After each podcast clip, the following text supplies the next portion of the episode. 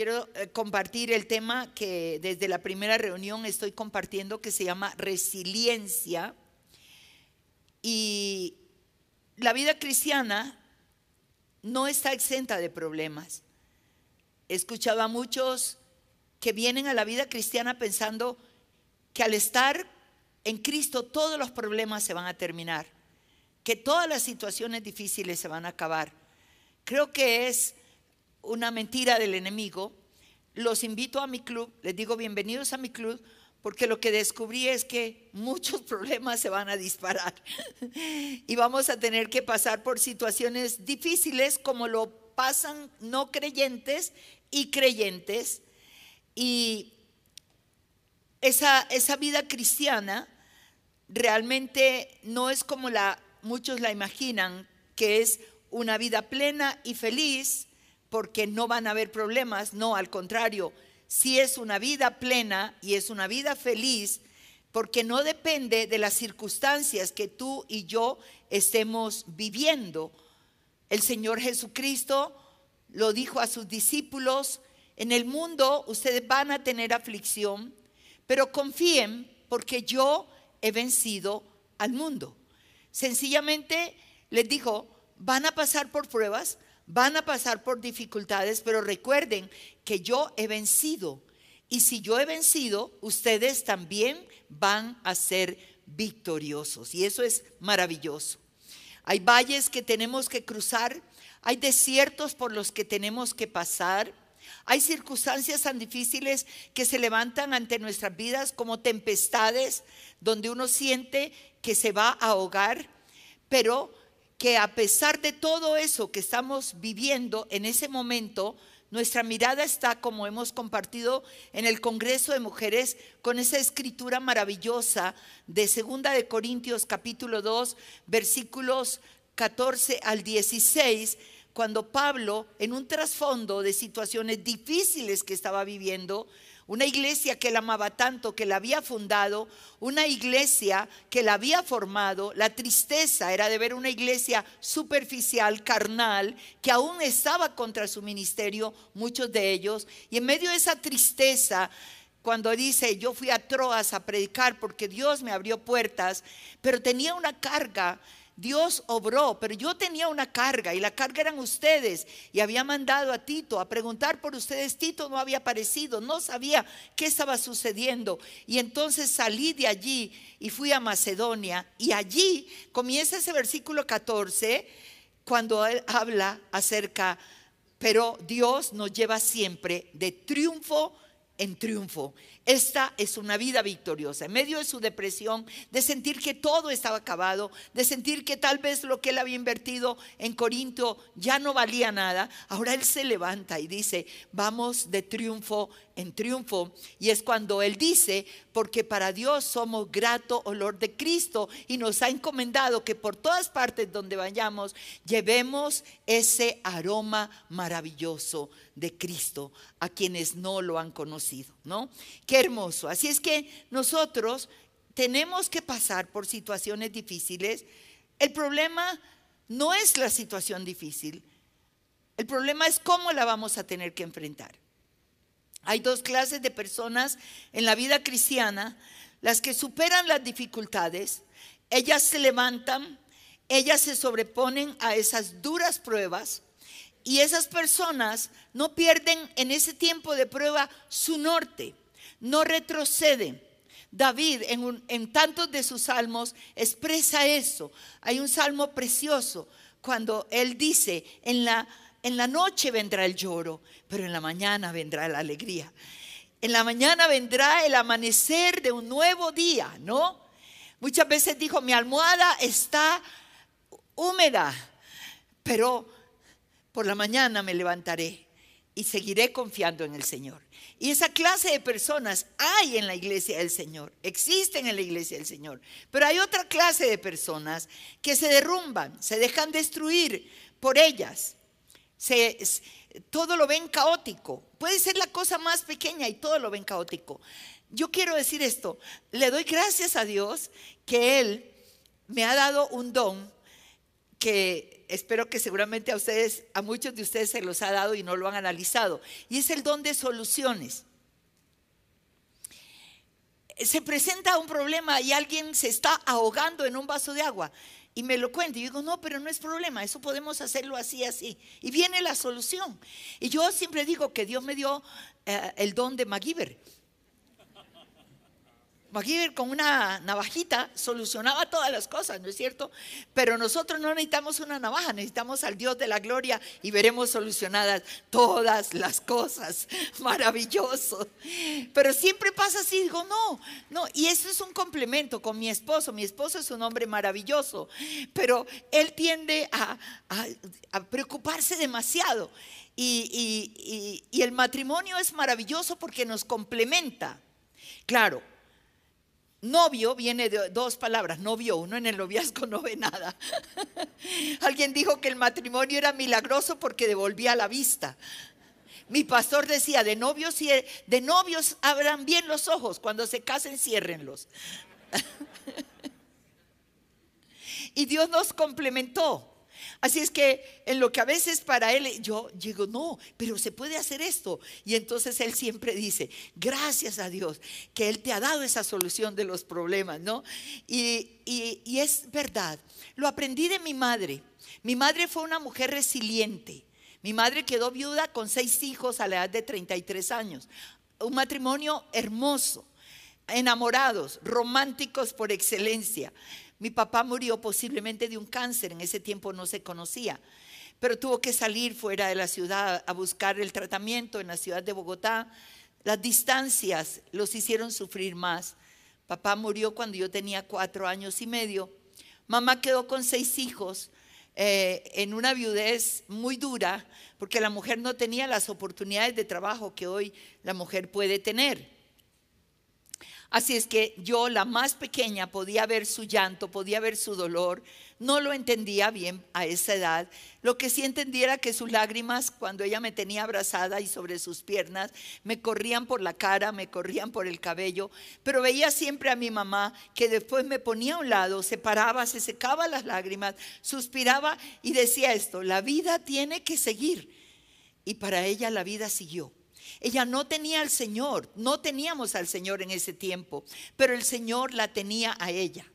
Conocí yo después al Señor, fui la primera persona en mi familia a conocer al Señor y yo después llevé a mi madre a los pies de Cristo, la discipulé, fui su consejera, la bauticé y también tuve el privilegio de enterrarla cuando ella partió con el Señor. Una mujer que pasó por miles de procesos, la viudez, eh, cuando logró levantar un negocito para poder sacar adelante los hijos, sabes, vino un incendio y acabó con todo. Y le tocó volver a comenzar de las cenizas, sacar los hijos adelante para que estudiaran, pensando que los hijos ya profesionales podían ayudar. Bueno, ella fue enfermera, ella fue política. Ella, ¿qué no hizo en lo que se metió para poder sacar sus hijos adelante?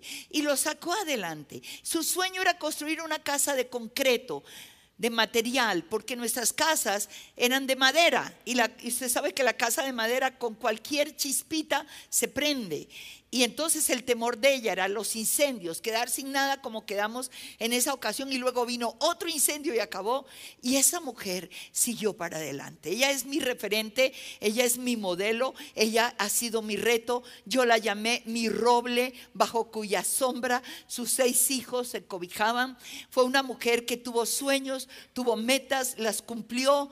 Eh, le dio un cáncer, tuvo diabetes, tuvo presión arterial alta, riñones poliquísticos, pero nunca la vi derrotada, jamás la vi derrotada. Perdió su mamá, perdió su suegra, perdió su yerno, perdió uno de sus hijos. Mamá tuvo tantas, tantas pruebas. Todos sus nietos y, y y todos sus hijos eh, realmente la admiramos. Mamá murió rodeada de hijos, mamá murió rodeada de nietos. Como una buena cristiana, pudo bendecir a cada uno como Jacob bendijo a sus hijos. Y cada uno de ellos recuerda la bendición que ella dio. Y cuando terminó de bendecirlo, me miró y dijo, eh, miró a, a mi hermana mayor y le dijo, ya estoy lista. Y murió, murió sin dolor y sin nada. Una mujer resiliente. Y yo quiero que entendamos que esa resiliencia es un don que Dios le ha dado a todo ser humano. Unos lo desarrollan, otros no. Quiero que miremos qué es el significado de esa palabra. Es un término que se usa en psicología y también se usa en ingeniería. No es algo nuevo para nosotros. Siempre he estado allí porque es algo que Dios nos ha dado, ha existido. Pero que ahora lo conocemos con ese término como lo tiene el diccionario y como se oye hoy con mucha frecuencia. ¿Qué es resiliencia? Eso viene de la capacidad que tiene un metal o un, material que puede estar sometido a grandes presiones, pero que una vez pasada la presión vuelve a su estado normal.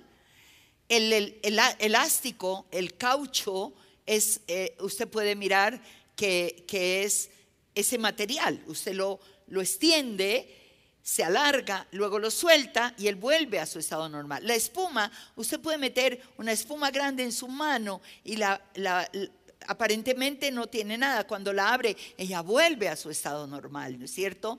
Eso nos habla de nosotros, que podemos pasar por situaciones muy difíciles, muy duras. Lo importante es no derrumbarnos, lo, importante es no destruirnos, lo importante es no retroceder en tu fe, lo importante es mantenernos. Sí, la presión es grande, pero luego volvemos otra vez y llegamos a, un, a una gloria que Dios nos permite vivir mayor.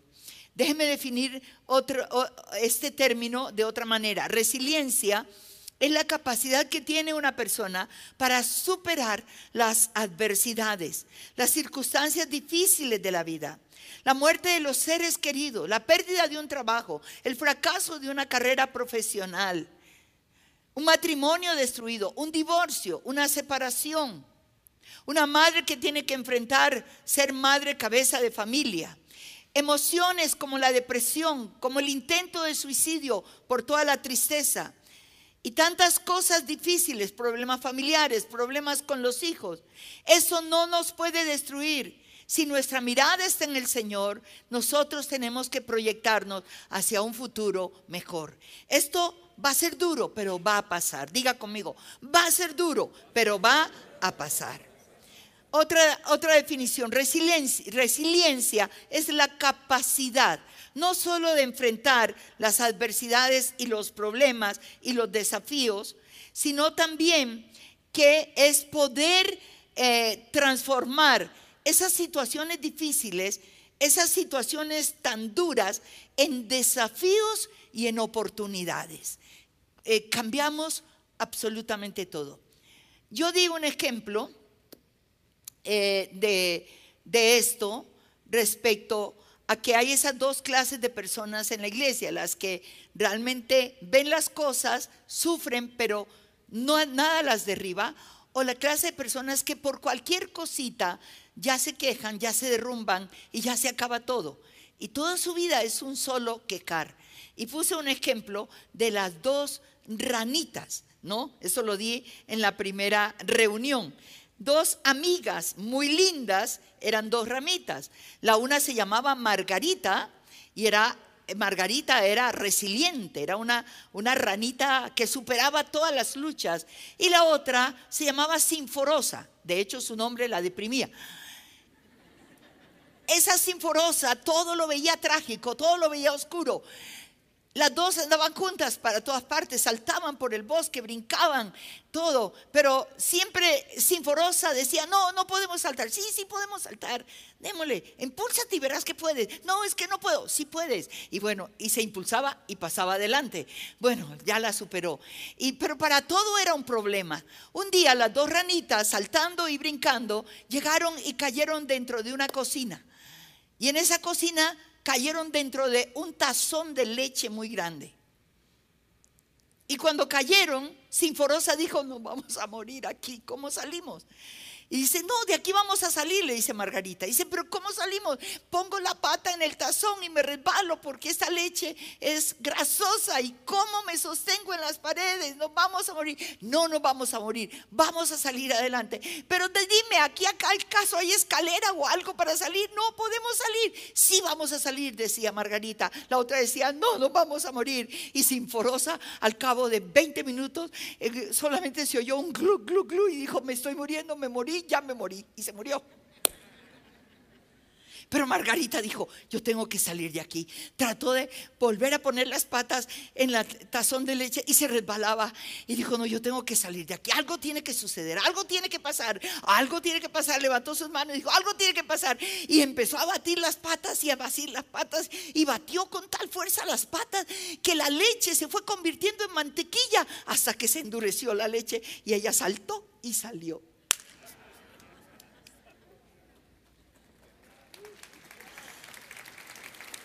Yo le pregunto, ¿es usted sinforosa o Margarita? ¿Es usted sinforoso o Margarito? Necesitamos entender resiliencia, esa resiliencia que es un don maravilloso. Y quiero mostrarles un hombre en la Biblia que realmente nos enseña en medio de situaciones tan difíciles, realmente a cómo ejercitar este don. Vamos al libro de Job, el capítulo 1, y ahí vamos a mirar varios aspectos de la vida de este hombre que nos enseñan cómo enfrentar los procesos. Y aquí en el capítulo 1, la primera cosa que quiero mostrarle era quién era Job. Cuando lees el versículo 1 de este capítulo 1 del libro de Job, tú vas a leer algo extraordinario lo describe inmediatamente. Hubo en la tierra de Uz un hombre llamado Job. Inmediatamente que da su nombre, da las características de este hombre. Dice, era recto, era perfecto, era temeroso de Dios y era apartado del mal. O sea, era un hombre que caminaba con Dios.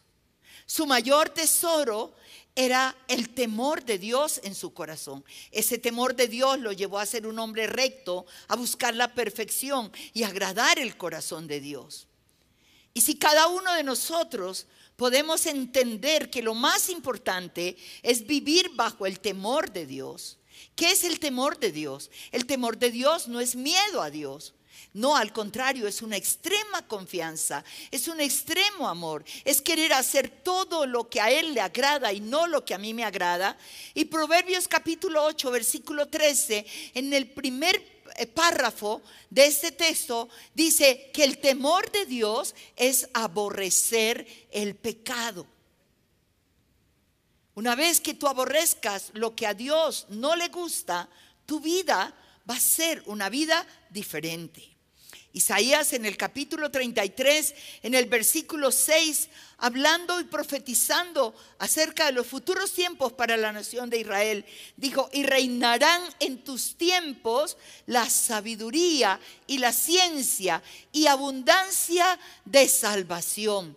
Y luego dice, el temor de Jehová será tu tesoro. ¿Cuántos quieren que el temor de Dios sea el tesoro más grande en tu corazón? Esto garantizará una vida recta.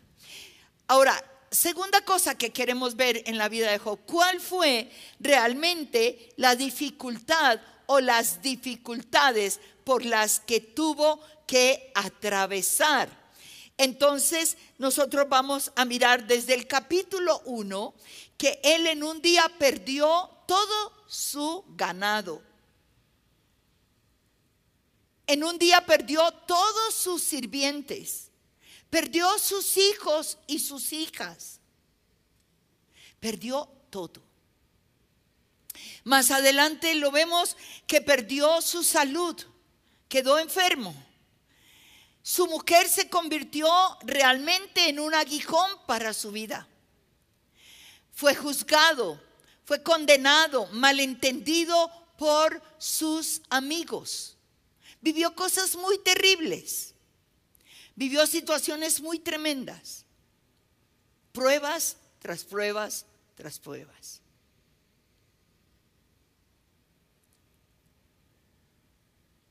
¿Cuál fue el motivo de esa tragedia?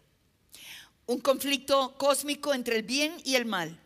Cuando tú vas en ese capítulo 1, en el versículo 6 al versículo 8, dice que un día vinieron a presentarse delante de Dios los hijos de Dios. Entre ellos vino Satanás.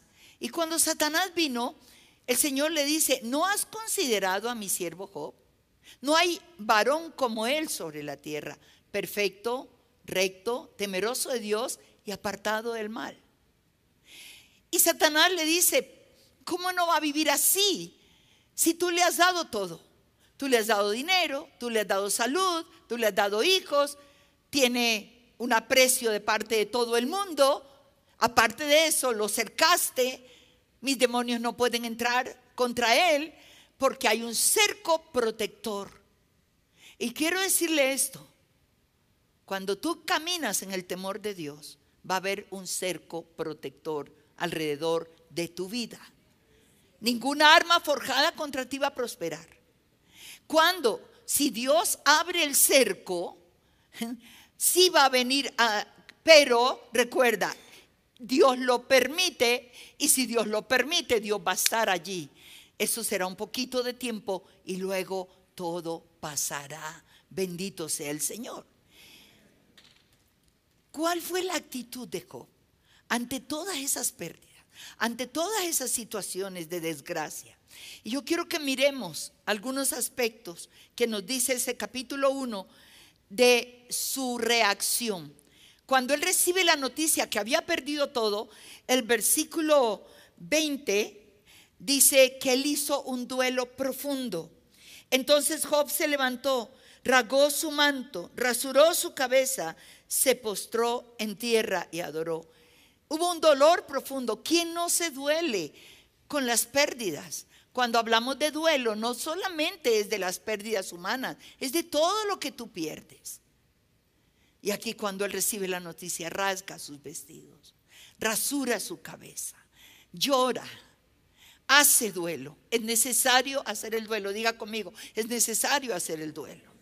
Es necesario llorar, diga. Somos humanos, tenemos emociones. El hecho de ser cristiano no quiere decir, no, no llore. Ese es algo religioso. Y la gente te dice, ay, no llore, ay, no tenga miedo.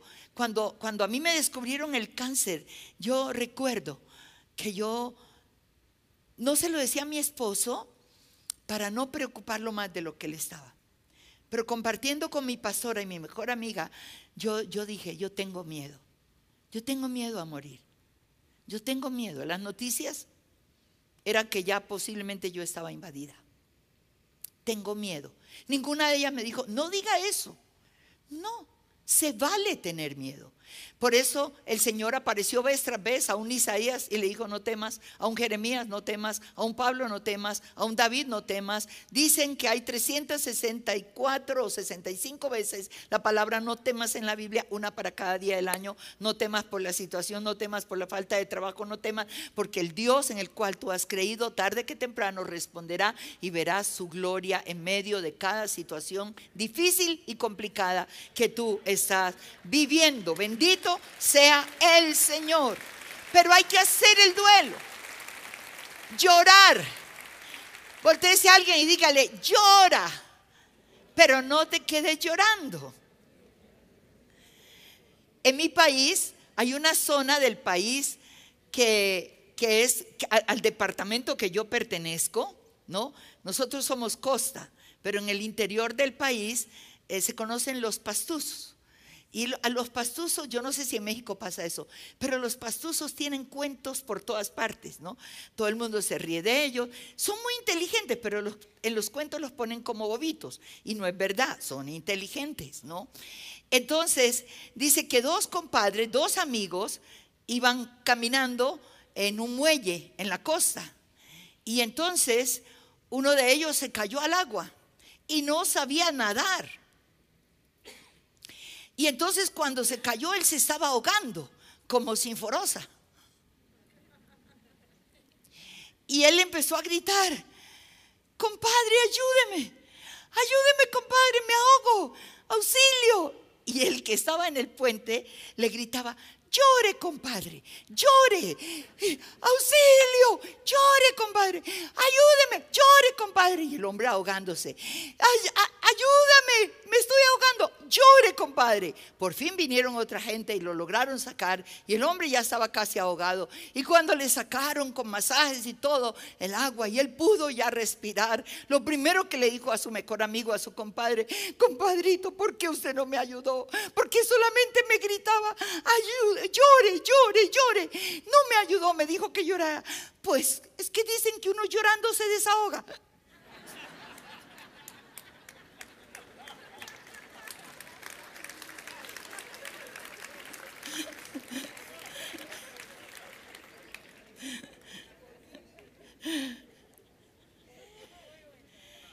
Llorar vale. De verdad uno llorando se desahoga. No te guardes eso. Él hizo su dolor.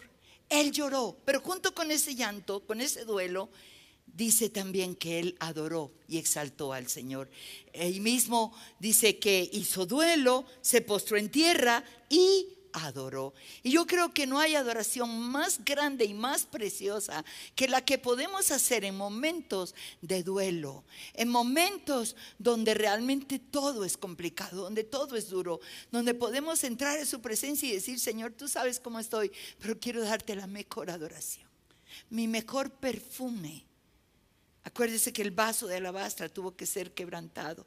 El alabaz, ese vaso de, de alabastro fino, de empaque fino, tuvo que ser quebrantado para que esparciera ese olor.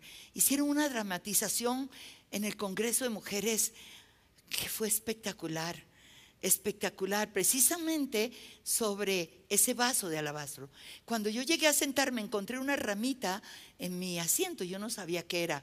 Cuando ese drama fue presentado, cuando el alabastro fue quebrado, cuando se derramó a los pies del maestro, sabe que todo este salón se llenó de fragancia. ¿Cuántas mujeres olieron esa fragancia, cierto? Fue maravilloso. Adorar en el tiempo difícil de la prueba es la mejor adoración. Y él lo adoró y exaltó. ¿Sabe qué pasó? No culpó nunca a Dios. El versículo 22 dice... Eh, él después de eso, el verso 21 y 22, y él dijo después de la adoración, desnudo salí del vientre de mi madre, yo desnudo volveré allá. Jehová dio, Jehová quitó, sea el nombre de Jehová bendito. Y escuche, en todo esto no pecó Job, ni atribuyó a Dios despropósito alguno. La mayor parte de las veces Casi confrontamos a Dios. ¿Y por qué? Si yo diezmo, ¿por qué? Si yo sirvo, ¿por qué? ¿Quién es usted? Para decirle a su creador y decirle a su salvador por qué. Y muchas de esas situaciones no vienen porque Dios las permita, vienen por nuestra desobediencia. A diferencia de Job, nosotros tenemos a Noemí. En el capítulo 1 de, de, Ruth, versículo 21 al versículo 22, Noemí pierde su esposo, Noemí pierde sus dos hijos, Noemí tiene que volver a Belén. Dios ha comenzado a bendecir a Belén. Los campos comenzaron a fructificar. Y ella oyó, pero ya había perdido todo.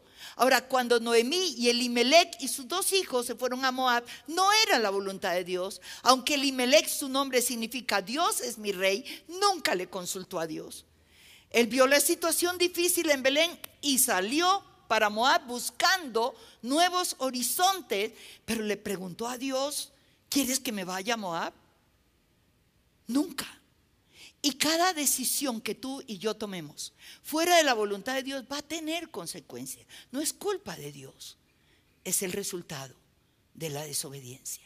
Y entonces cuando Noemí regresa a Belén, la gente salió, es Noemí. Noemí significa gozosa, placentera. Y ella dijo, no me llamen Noemí, llámenme Mara llámenme amarga, porque en grande amargura me ha puesto el Dios Todopoderoso. Yo me fui llena de aquí y ahora regreso con las manos vacías y culpó a Dios de lo que su marido había decidido. Por favor, en Job no, Job no culpó a Dios. Job dice que no añadió despropósito alguno. No, Job no culpó a Dios. Perdió su salud y se mantuvo firme en su decisión. Capítulo 2, vuelve Satanás a venir, le vuelve a decir a Dios, Dios dice, está bien, toca su cuerpo, pero no su vida, no lo puedes matar. Y en el versículo 10, su esposa en el verso 9 está cansada de él, le dice, ¿aún retienes tu integridad? Maldice a Dios y muérete. Y él responde, como suele hablar cualquiera de las mujeres fatuas, has hablado. ¿Qué mujer? ¿Recibiremos de Dios el bien y el mal no lo recibiremos? En todo esto no pecó Job con sus labios. Tremendo. Tampoco perdió su confianza en Dios. A través de todo el libro, solo tomo dos pasajes, pero puede encontrar muchos más en Job 13, 15, él dice, he aquí que aunque él me matase, seguiré esperando y seguiré confiando en él. No obstante, eh, eh, defenderé delante de él mis caminos. Capítulo 19, versículo 25 al 27, en la nueva traducción viviente me gusta. Pero en cuanto a mí, dice Job, yo sé que mi redentor vive y un día, diga, yo sé que mi redentor vive y un día por fin estará sobre la tierra. Y después que mi cuerpo se haya descompuesto, todavía en mi cuerpo veré a Dios.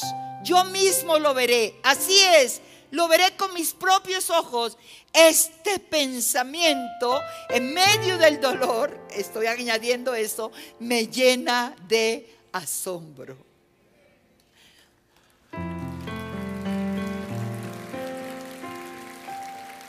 Cuando miro eso, pienso en el apóstol Pablo, uno de mis personajes preferidos en el Nuevo Testamento, un gran hombre. Cuando él escribe Segunda de Corintios, en el capítulo 4, versículo 16 al 17, él, él está mostrando cómo él, la percepción que él tenía de las pruebas. Y entonces él habla de esto y él dice, porque esta leve, leve tribulación momentánea, ¿a qué le llamaba leve? O sea, que no pesaba. Y él está diciendo, eh, ¿por qué esta leve tribulación, a qué le llamaba leve? Momentánea, porque él sabía que no iba a durar toda la vida, momentánea, por un poquito de tiempo. Y luego habla de lo que produce esa leve tribulación momentánea, producirá un mayor, eterno y peso de gloria. ¿En quién? ¿En quién la vivimos? La gloria de Dios se manifestará. Y luego dice en ese versículo tan corto, da cuatro puntos. Y dice, leve, luego momentánea, luego lo que produce y luego dice cómo atravesarla cómo atraviesas el momento de dificultad. No mirando lo que se ve, no mirando la enfermedad, no mirando el problema económico, no mirando el problema familiar, no mirando lo que se ve, sino lo que no se ve. Porque lo que se ve es perecedero, pero lo que no se ve es eterno y glorioso. Amados, ¿sabe lo que era la leve tribulación? cárceles, naufragios, casi muerto, lo apedrearon, lo encarcelaron, lo persiguieron. E-, era una vida, Dios mío, de sufrimiento, pero era más que victorioso en cada una de ellas. Qué tremendo. Ahora déjeme concluir este mensaje con los resultados, lo que viene después de esa prueba, lo que va a venir después de esa tribulación, lo que va a venir después de este proceso. Si tú lo pasas como Margarita y no como Sinforosa. Capítulo 42 de Job. Aquí encontramos la riqueza de la recompensa para este hombre de Dios. El capítulo 42 es hermoso. ¿Por qué? Porque primeramente Él declara que Dios todo lo puede. Versículo 1, yo conozco que todo lo puedes y que no, y que no hay pensamiento que se esconda de ti. Él está respondiendo a Dios, Señor, yo conozco que todo lo puedes. Tremendo, ¿cierto? En el capítulo, en este capítulo, él, está resaltando el poder de Dios, la gloriosa manifestación de su poder. Todo lo puede. Lo que tú estás viviendo, todo lo puede hacer Dios. Lo puede cambiar. Puede cambiar tus hijos. Puede cambiar ese hijo drogadicto. Puede arreglar ese matrimonio. Puede confiarles que Él lo hará. Puede resucitar ese negocio. Puede abrirte puertas de trabajo. Puede sanar ese cáncer. Tantas cosas hermosas. Y Él aquí está reconociendo que Él es todopoderoso. La otra cosa que Él recibe es que su fe fue probada y fue aprobada. Fe no es fe hasta que no pase por los procesos de la prueba.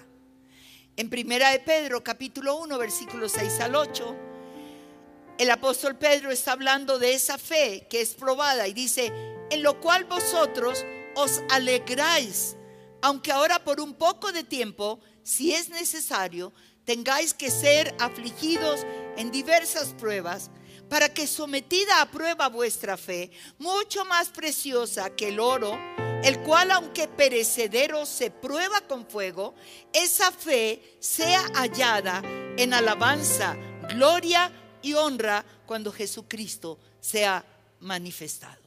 Tu fe, mi fe, tiene que ser probada. Es allí donde la fe crece. No le pidas a Dios que te dé más fe. Pídele que tú puedas pasar la prueba y allí tu fe crecerá. Cuando todo va bien, tú puedes decir, uy, es que yo tengo una fe grandísima. No, es cuando pasemos la prueba, donde ahí se, donde vemos si de verdad tenemos la fe o no la tenemos la fe. ¿Qué otro resultado de esa prueba? Él pudo llegar a la dimensión de perdonar a sus mejores amigos que se convirtieron en sus enemigos en el tiempo de la prueba. Se sentaron siete días al frente. No le dijeron nada. Él rascándose cuando fue afectado su cuerpo, en la ceniza. Y los tres amigos lo miraban de pies a cabeza. Y yo creo que no hay nada más terrible cuando alguien no te dice nada, pero te mira y tus ojos tienen un, sus ojos tienen un lenguaje, un lenguaje de condenación. ¿Y por qué tú estás así? ¿Y por qué a ti te da esto? Eso no le da a cualquier persona. Debe ser que tú estás en pecado. Debe ser que tú esto. Debe ser que tú lo otro. Mm, ¿Quién sabe? Y tristemente lo comunicamos a otros. Job tenía dolor en su corazón por la actitud de sus amigos. Pero al finalizar la prueba, ¿sabes? Él pudo perdonar a sus amigos y él pudo orar por sus amigos. Qué bendición. Versículo 10 dice, y quitó Jehová la aflicción de Job. ¿Cuándo? Cuando él hubo orado por sus amigos y aumentó al doble todas las cosas que habían sido de Job. ¿Quieres saber algo? Lo que usted haya perdido en medio de la prueba, no tenga temor. Llegará un día en que usted va a ver la mano de Dios devolviéndole el doble de todas las cosas que usted perdió. Todo, todo lo que usted perdió, Dios se lo restituirá. Dios se lo devolverá. Y de al partir del versículo 11 hay una descripción de todo lo que le fue devuelto. Dice que vinieron sus amigos, sus familiares a consolarlo, a estar con él. Nunca habían venido en la prueba, nunca lo consolaron, nunca le trajeron regalos ni presentes. No se acordaron que había perdido toda su plata. Ahora le traen plata. Bueno, Dios lo usa. Y luego dice, y bendijo Jehová el postrer estado de Cob más que el primero. Tuvo 14 mil ovejas, seis mil camellos, mil yuntas de bueyes, mil asnas. Tuvo siete hijos y tres hijas. Fueron las mujeres más hermosas de toda la tierra. Dice el verso 15, no había mujeres tan hermosas como las hijas de Cob en toda la tierra. Allí nació el concurso de Miss Universo. Tremendo. ¿Y sabe qué? Experimentó la restitución en todas las áreas, hasta en el área de su salud. Y con eso se cierra este libro de Job. Y dice el versículo 16, después de esto vivió Job, después de la prueba, 140 años. Vio a sus hijos, vio a los hijos de sus hijos, vio hasta la tercera y hasta la cuarta generación. ¿Y cómo se cierra? Y murió Job, dice, ¿cómo? Viejo y lleno de días. Ay, me gusta un paráfrasis que leí que dice, y murió Job joven y lleno de días. Lo que había vivido, más 140 años, viendo la tercera y cuarta generación, pero se mantenía como el águila. Había cambiado su plumaje y estaba volando mejor que nunca. No, qué cosa más maravillosa. Su postrer estado fue mejor que el primero. Qué tremendo. La vida no nos pide llegar al primer lugar siempre. Lo que nos pide es no rendirnos nunca, pero nunca, nunca. En medio de las situaciones difíciles, mantente firme en la roca inconmovible de todos los tiempos. El secreto de todos los ganadores y de todos los triunfadores es poder vivir en esa dimensión de la resiliencia, ese don maravilloso que Dios nos ha entregado. Déjeme leerle este texto y espero que me lo pongan en pantalla. Segunda de Corintios, capítulo 4. Segunda de Corintios, capítulo 4, versículos 7 al 10, en la nueva traducción viviente. Mire qué hermoso. Dice, ahora tenemos esta luz que brilla en nuestro corazón. Pero nosotros mismos, dice el apóstol Pablo, somos como frágiles vasijas de barro que contienen este gran tesoro. Esto deja bien claro que nuestro gran poder proviene de Dios, no de nosotros mismos. Por todos los lados nos presionan las dificultades, pero no nos aplastan. Estamos perplejos, pero no caemos en desesperación. Somos perseguidos, pero nunca abandonados por Dios. Somos derribados, pero no destruidos. Mediante el sufrimiento, nuestro cuerpo sigue participando de la muerte de Jesús para, para que la vida de Jesús también pueda verse en nuestros cuerpos. Un hombre, una mujer con resiliencia realmente está determinado a ver siempre en su vida la gloria de Dios. La situación no puede tomar el control. El control lo tomamos nosotros en medio de la situación. Déjeme cerrar con un testimonio. Un testimonio que realmente fue muy duro. Han pasado tres años. Usted no sabe, se imagina uno como pastor, cómo llega a amar a sus ovejas. Y hace muchos años atrás Dios trajo una familia a nuestra iglesia a la que pastoreo. Una familia de un esposo, una esposa y dos hijas. Esas niñas crecieron en nuestra congregación. Esas niñas con un espíritu de servicio, con un amor incomparable. Hermosas. Pero una de ellas enfermó. Una de ellas le descubrieron un tumor a los 19 años, ya empezando su carrera de abogada, con un llamado realmente a gobierno, una niña entregada completamente a Dios, guardada para Dios, una oveja muy amada del corazón, hermosa por dentro, hermosa por fuera. El diagnóstico fue terrible, no encontraban, era un cáncer, pero no lo podían definir. A la final era un cáncer huérfano, pero era gelatinoso, o sea, fácilmente se extendía por todo su cuerpo. Ella fue operada una vez, operada dos veces, fue operada varias veces, con sueños de un matrimonio, con sueños de tener hijos y durante todo ese proceso de enfermedad, ella en su página de Facebook siempre estuvo ministrando, siempre estuvo ministrando.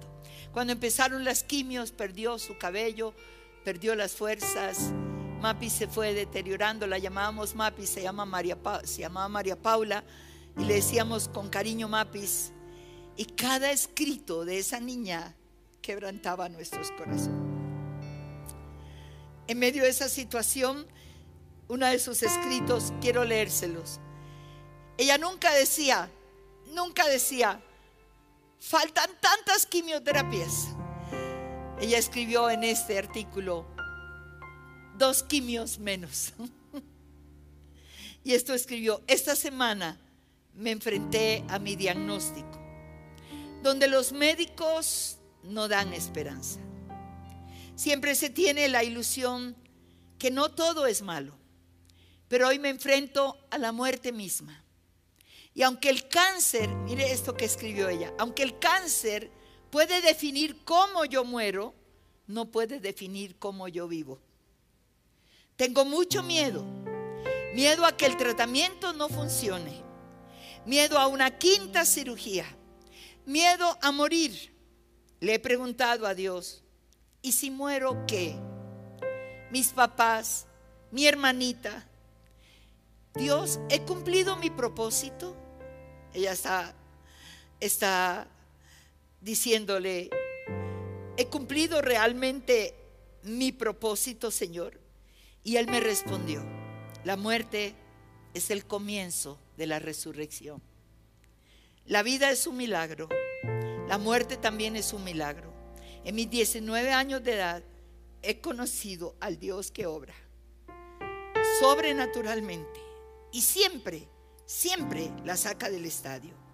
Por eso, dice ella, cuando la muerte toque a mi puerta, le pido a Jesús que Él sea quien la abra, porque para mí el vivir es Cristo y el morir es ganancia.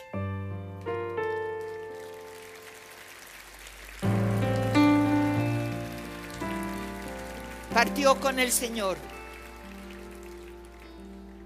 Y uno dice, cumplió su propósito. Tú no imaginas la cantidad de jóvenes que a través de su testimonio han rendido su vida a Cristo. Ella sigue viva llevando gente a través de su testimonio a los pies de Cristo. Jóvenes universitarios entregan sus vidas a Cristo por el testimonio de ella. Para mí, el vivir es Cristo y el morir es ganancia. Resiliencia es lo que Dios quiere levantar en nuestros corazones. Ponte de pie allí. No sé por lo que tú estás pasando. No sé cuál es tu problema. Si es físico, si es económico, si es familiar, si te han detectado un cáncer o una enfermedad incurable. No sé. No sé. Situaciones familiares, matrimoniales, no las sé. Pero lo único que Dios nos ha hablado en toda esa mañana y esta tarde es que entendamos que Él está en medio de cada situación, que nada es imposible para Él y que podemos levantar hoy nuestras manos a Él, rindiéndole todo lo que somos y todo lo que y dándole gracias por las pruebas que estamos viviendo. El ejemplo de Padre, en esta tarde levantamos nuestras manos a ti. Exaltamos tu nombre, glorificamos tu nombre. Gracias por el don de resiliencia que nos has concedido esa habilidad, ese poder de, poder llegar a entender, de no estar derrotados, sino seguir avanzando y adelante, sabiendo que tarde que temprano pasará y veremos tu gloria. Y como Job vio, veremos una recompensa extraordinaria, inquebrantable. Te pido, Señor, que fortalezcas la vida de cada hombre y mujer que está en este momento atravesando desiertos, tempestades, momentos de fuego, momentos terribles, Señor. Que en esta tarde tu poder, tu Espíritu Santo venga, pudra todo yugo que el enemigo ha querido traer. Bendíceles, Señor. Levántalos. Que esta palabra sea un reto para sus vidas. Que en el transcurso de esta semana que empieza, ellos puedan ver tu gloria y puedan adorarte y puedan glorificarte y puedan exaltarte aún en medio de la dificultad. Gracias te damos, Señor, en el nombre poderoso de Jesús. Amén y amén. Gloria